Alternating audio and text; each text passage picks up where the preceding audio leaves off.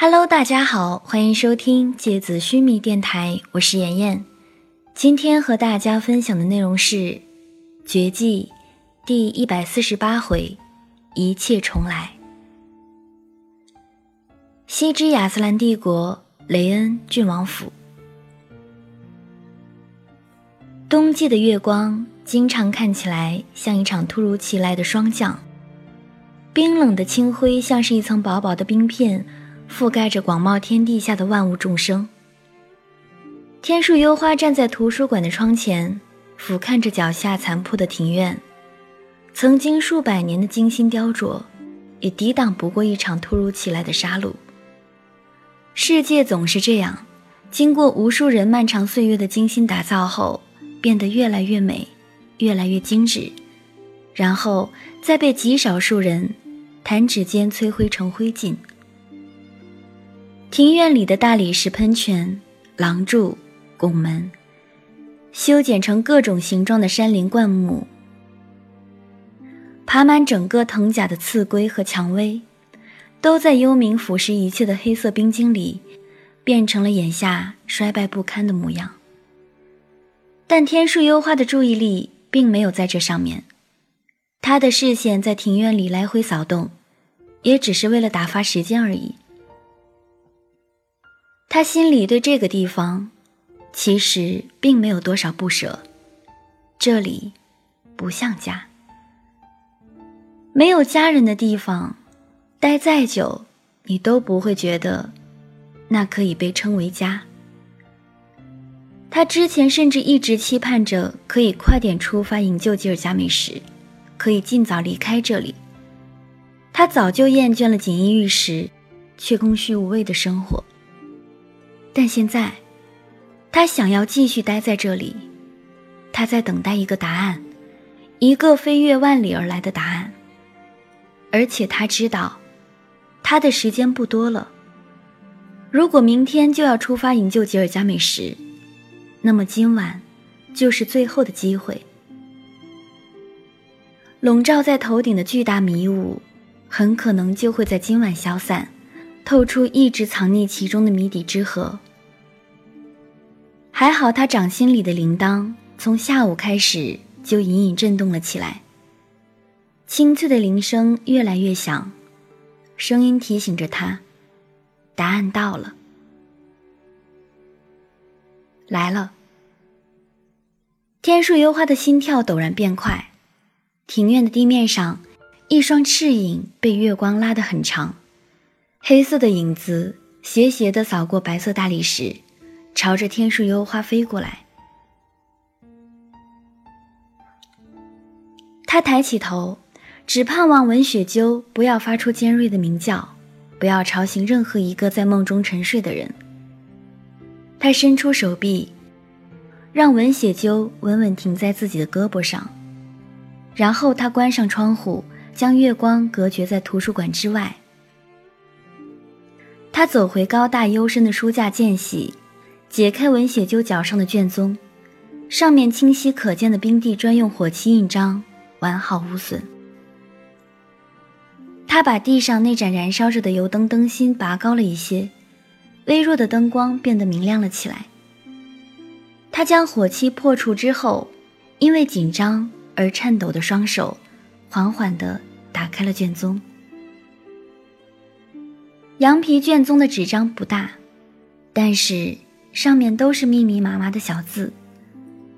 天树幽花飞快地阅读着卷宗，他的心跳越来越快，注意力已经被字里行间翻涌的血腥秘密气息所吸引，完全没有注意到书架的后面有一双眼睛正在窥视着他所有的反应。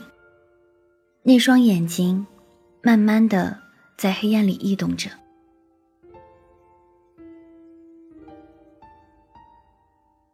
天树幽花放下手里的羊皮卷，他抬起手擦了擦额头上那层细密的汗水。汗水已经在冬夜的寒意里变冷了。这时他才意识到，不止额头上，自己的后背上也是一层冷汗。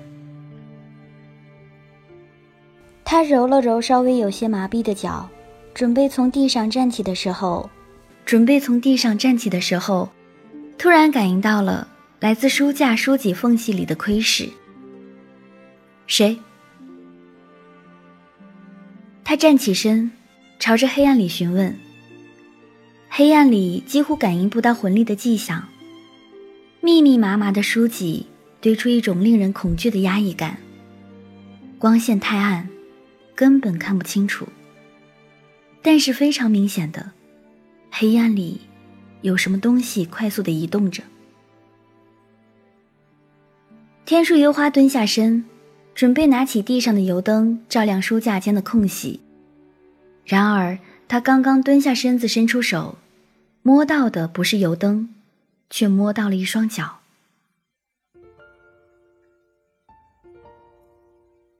房间里弥漫着地榆、蒲黄。仙和草以及浓烈的酒香气味，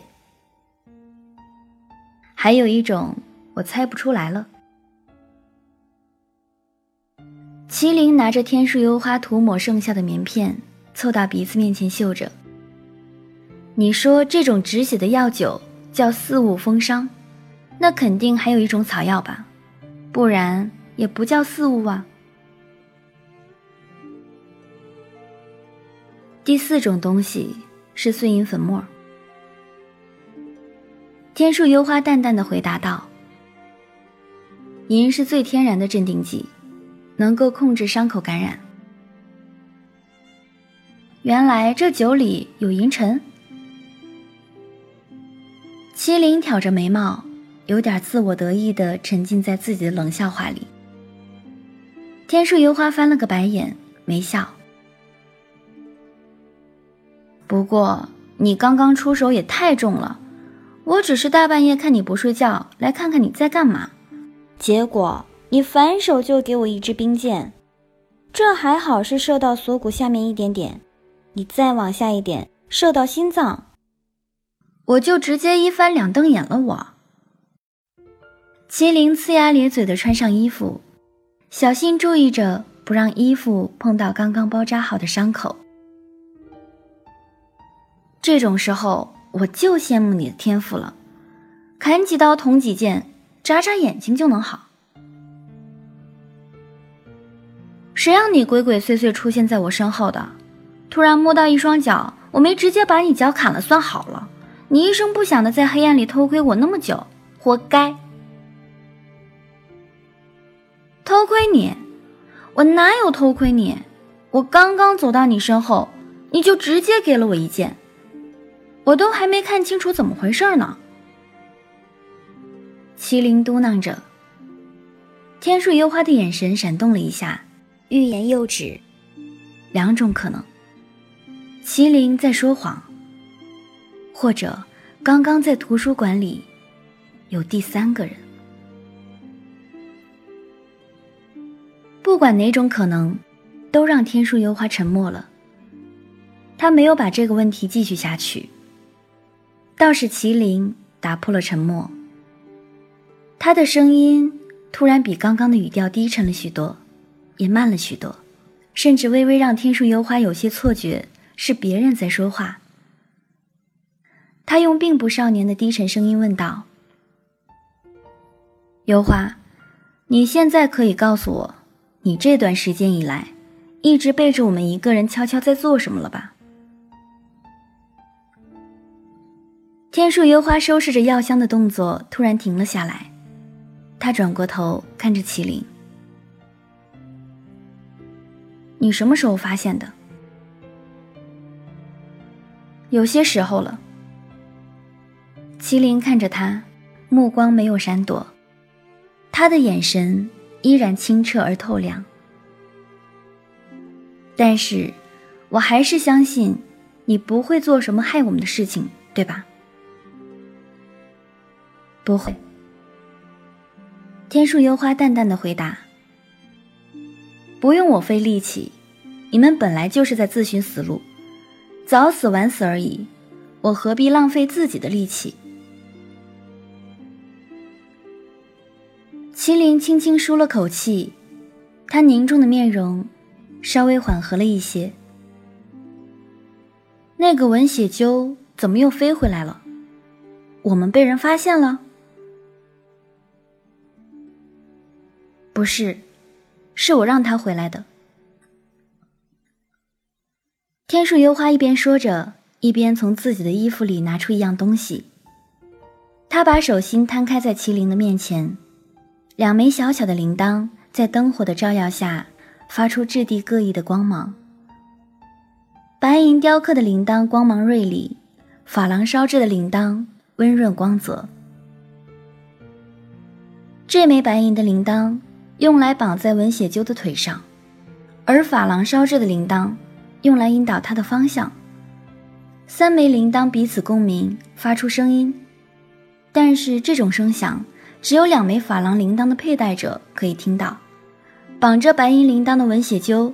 会在两枚珐琅铃铛的佩戴者之间来回传递消息，不管相隔多远，都能被感应到。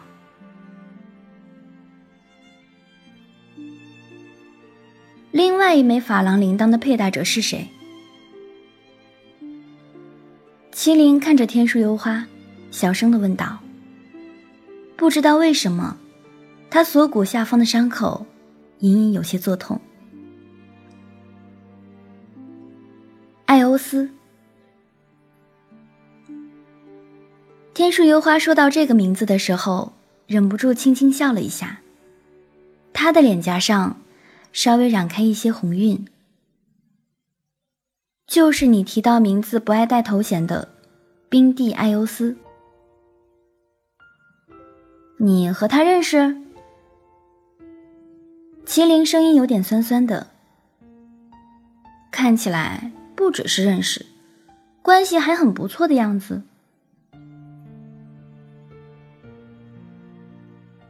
他小时候每一年夏天都会来雷恩居住一段时间。雷恩城中央那个巨大的宫殿就是他的行宫。作为雷恩城管辖范围内的皇室家族，自然我们都需要前往陪同，所以小时候我们经常可以见面。他比我大几岁。就像我的大哥哥一样，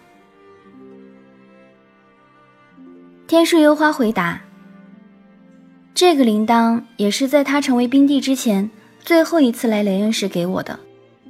他说以后成为冰帝了，就没有那么多时间来雷恩过夏天了。但是有了这副铃铛，我想要找他，还是随时可以找到他。”羊皮卷是他送来的。麒麟有点惊讶，他不是失踪了吗？他去哪儿了？信里没有说他在哪儿，只是回答了我的问题。天树幽花摇了摇头，从文血鸠离开的天数来判断，他离雷恩挺远的。你到底问了他什么问题啊？麒麟有些疑惑。这段时间，我一直有一个地方觉得很奇怪，想不明白。鬼山连泉和银尘来找我，希望我和他们一起前往营救吉尔加美什，这个理由本身就不成立。鬼山连泉已经完整的继承了我父亲希留尔的永生天赋。如果第二道关卡需要大量鲜血才能开启的话，那么他自己就能产生远远比我更多的血液。没有必要向我这个魂路残缺不全的使徒求助。可是连泉不是说他要在第一关催眠祝福的时候？会消耗大量的魂力，来不及恢复吗？他这么说你就信呀？我和你说，这些人里面，你最应该小心的就是鬼山连泉，你哪天被他卖了都不知道。天树幽花看着麒麟瞪大的眼睛，没好气的回答：“在我看来，他心里的事儿不一定比特雷雅和幽冥少。”你以为这场有去无回、看起来必死无疑的营救是谁在主导啊？谁积极性最高啊？你以为是银尘吗？是鬼山连泉呀！我不信，鬼神连泉不可能骗我们的吧？麒麟觉得头皮有点发麻。就算他不骗我们，但可以选择性的让我们知道哪些事情，不知道哪些事情，造成的结果和骗我们没什么区别。这整起事件，你回想起来，我们目前所有获取的关于营救的信息量，分别来源于两次事件。第一次发生在深渊回廊里，但那次事件的参与者，那个苍白少年和鬼山逢魂都已经死亡。只剩下鬼山连泉成为唯一的知情者，而第二次，则发生在永生岛爆炸，鬼山连泉成为我父亲希留尔的继承人，也就是他临终遗言的唯一知情者。这两次信息获取唯一全部参与的人，就是鬼山连泉。如果他有什么秘密隐藏着不说，我们也完全发现不了。天树幽花看着麒麟，我本来也不是很怀疑，但是幽冥的到来让我动摇了。幽冥，他麒麟头疼。这件事情有这么复杂？如果白银祭司只是要单纯的阻止我们营救吉尔加美什的话，派幽冥直接杀掉我就好了。按连泉的话来说，没有我，营救就失败了。那他费尽心思要把我带回去干嘛？天树幽花继续说：“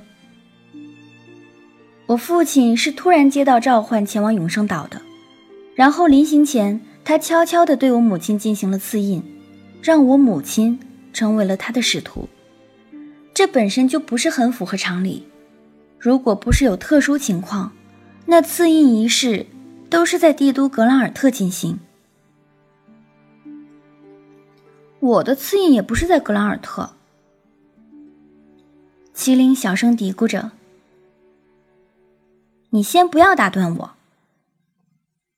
天树幽花瞪了麒麟一眼。我父亲在前往永生岛之前，悄悄对我母亲进行刺印，证明他必然知道自己去了。就再也不可能回来。接下来，我母亲在孕育我的过程中出现了意外，导致了我不断吸取她的灵魂回路，结果就是我母亲死亡，而我以魂力残缺不全的状态存活了下来。但是，我母亲的死亡真的是个意外吗？无论在任何情况下，永生天赋对肉体造成的。应该绝对是增益效果，而不可能是减益效果。而且，我父亲在这个世界上活了这么多年，他对永生天赋所有的属性和会引发的效果了如指掌。如果会导致这样的后果，他不可能会对已经怀孕的妻子进行赐印。再然后，就是你和连泉进了魂种，然后天阁传讯给我，说时间已经到了。让我拿取回声锁链，所以我进入魂种，和你与连泉打得你死我活。你不是说是因为银尘下跪你才进去找我的吗？我那只是为了气气银尘，谁让他把我打倒在地上那么狼狈？天树幽花没好气的回答：“就算银尘不求我。”当天我本来也是要进魂种的，我已经接到来自天阁的信息了，但这里面就有一个逻辑说不过去的地方，在于，如果只是要阻止鬼山连泉，那为什么要让我进去？随便让一个使徒进去也是一样的效果呀。比如直接让特雷雅的使徒霓虹进去，不就更能完成任务吗？他就是个斩杀机器呀。再然后，就是魂种出口的棋子被更改，通往了尤图尔遗迹。天格告诉我说，左右两边的棋子被调换过了，但其实我们后来都知道，两个棋子都通往尤托尔遗迹，那摆明就是要连我一起弄死啊！还好七拉好心救了我们出来，不然我们就真要死在尤托尔遗迹了。那么多亡灵，现在想想我都还头皮发麻呢。你错了，如果不是发生了布局者意料之外的变化的话，七拉才不会救出我们。你以为七拉是什么好人吗？你还记得那些死灵吗？我们所有人的武器对死灵都无法产生伤害，除了你的那把断刃巨剑。如果不是你凑巧拿到那把断剑，我们三个。必定会葬身在尤图尔遗迹，成为万千亡灵其中之一。七拉出现的时机也未免太巧，刚好你发现能够用断剑对利吉尔的灵体产生伤害，他就出现了，掐着点来的吧，还好人呢。天树幽花冷冷地看着麒麟，在你眼里，怎么每个人都是好人？你有点戒备心好不好？我觉得你也是好人呀，虽然大半夜的不睡觉，鬼鬼祟祟的，我也没告诉应晨他们。我想你肯定有什么自己的为难之处吧。天树幽花看着麒麟温润的眼睛，心里有些酸楚。他冷冷地说：“你最好也对我有点防备，哪天我杀了你也不一定。”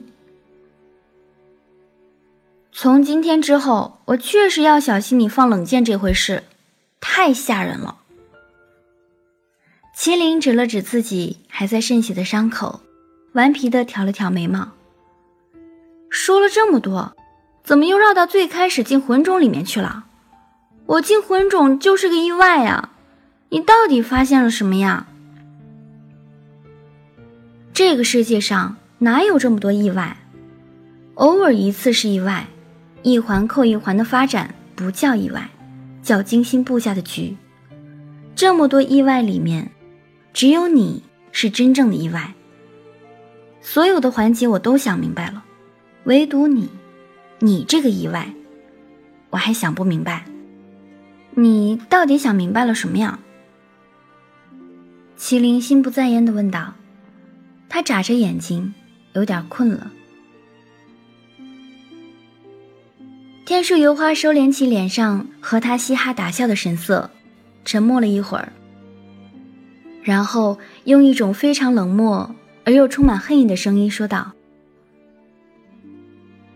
囚禁吉尔加美什，根本就不是因为他太过强大所以囚禁，甚至吉尔加美什自己本身都有可能就是布局者之一。这一切的一切，从根源到现在。”所有的一切混乱，都是白银祭司和皇室血脉之间没有硝烟的战争。麒麟突然清醒了，他的睡意突然被天树幽花脸上森然的杀气驱赶得一干二净。天树幽花一字一句的说道：“而这其中最关键的、最被针对的，就是皇室血脉。”和永生天赋的叠加状态。好了，今天的节目到这里就要结束了，大家晚安。